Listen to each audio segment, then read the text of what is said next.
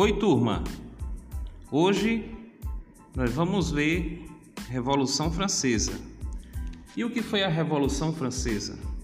Revolução Francesa iniciada em 17 de julho de 1789.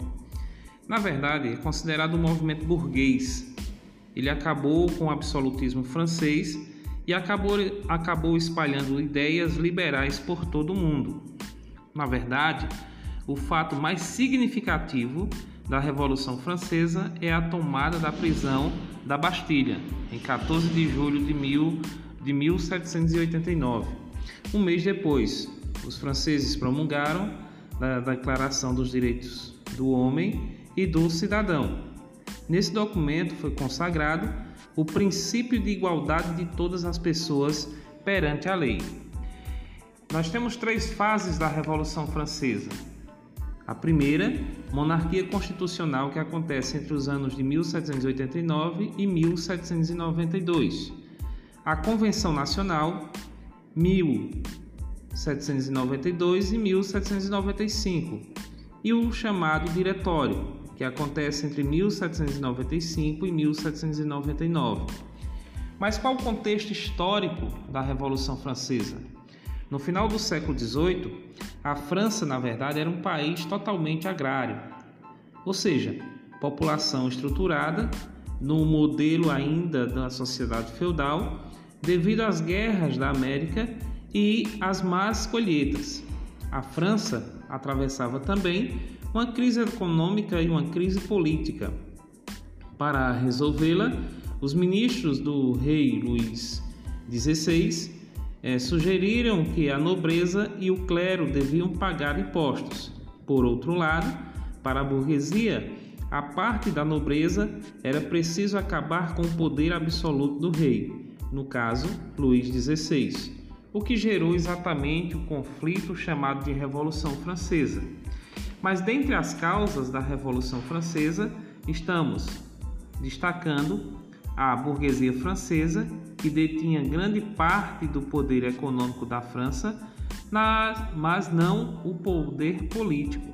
Por isso, defendia que a França adotasse o chamado liberalismo. Também desejava acabar com o privilégio do primeiro e do segundo Estado em, em não pagar impostos. Vamos lembrar que a França, nesse período, estava dividido entre o primeiro, o segundo e o terceiro estado. É aí onde entram as ideias iluministas. O iluminismo, que foi considerado um movimento intelectual, porém, esse iluminismo criticava a prática econômica mercantilista, o mercantilismo, conjunto de práticas preciosas, é, e também o absolutismo, que era o regime é, onde o rei concentrava todos os poderes em suas mãos e os direitos concedidos né, à questão do clero e à nobreza. Defendiu também a separação de poderes, o fim da sociedade estamental e a igualdade jurídica perante a lei. A convocação da Assembleia dos Estados Gerais. Pressionado pela situação, o rei Luís XVI convoca os Estados Gerais, que eram uma espécie de assembleia formada pelos três estados da sociedade francesa. O primeiro estado formado pelo clero, o segundo estado formado pela nobreza e o terceiro estado formado pela burguesia e os camponeses. Porém, o terceiro estado, mais numeroso, pressionava para que as votações das leis fossem individuais e não por estado. Somente assim conseguiria passar normas que os favorecessem. No entanto, o primeiro estado e o segundo estado recusaram essas propostas e as votações continuaram a ser realizadas por, por o Estado. A primeira fase da monarquia constitucional, que começa exatamente no dia 16, no dia 26 de agosto de 1789 e é aprovada pela Assembleia, a Declaração dos Direitos do Homem e do Cidadão. A segunda fase, que é a Convenção Nacional, com, a, com as ameaças, né, cresciam, o rei Luís XVI resolve então fugir, mas é capturado e levado a Paris. Ali seria condenado à morte e executado em janeiro de 1793.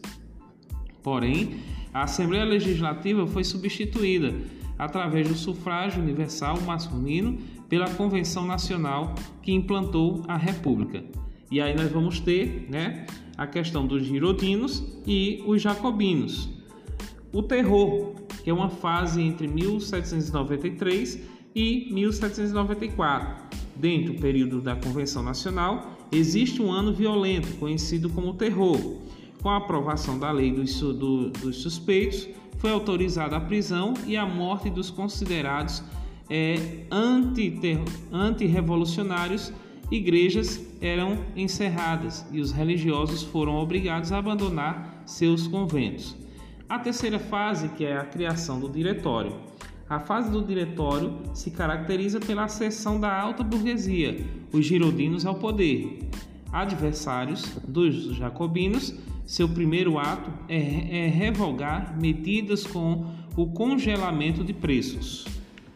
E por último, nós temos as consequências da Revolução Francesa. Entre elas, nós vamos ter a França passa por modificações políticas, sociais e econômicas, família real foi destituída e exilada, a aristocracia e o clero perderam seus privilégios, os camponeses puderam deixar o campo e desapareceram as barreiras que limitavam as atividades da burguesia.